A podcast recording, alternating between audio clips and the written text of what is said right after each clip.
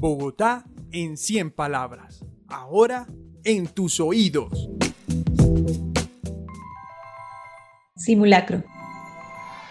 Dice la profesora que esta ciudad se construyó sobre un gran lago, que debajo de nosotros, bajo las capas de cemento, hay calamares gigantes, megalodontes, cocodrilos petrificados.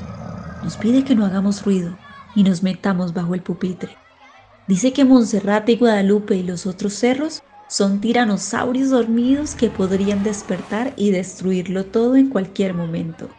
Los oigo rugir a lo lejos, siento sus pisadas que se acercan y hacen vibrar las paredes. El suelo tiembla. No entiendo cómo es que una tabla de madera o el marco de una puerta nos pueden proteger de todos ellos.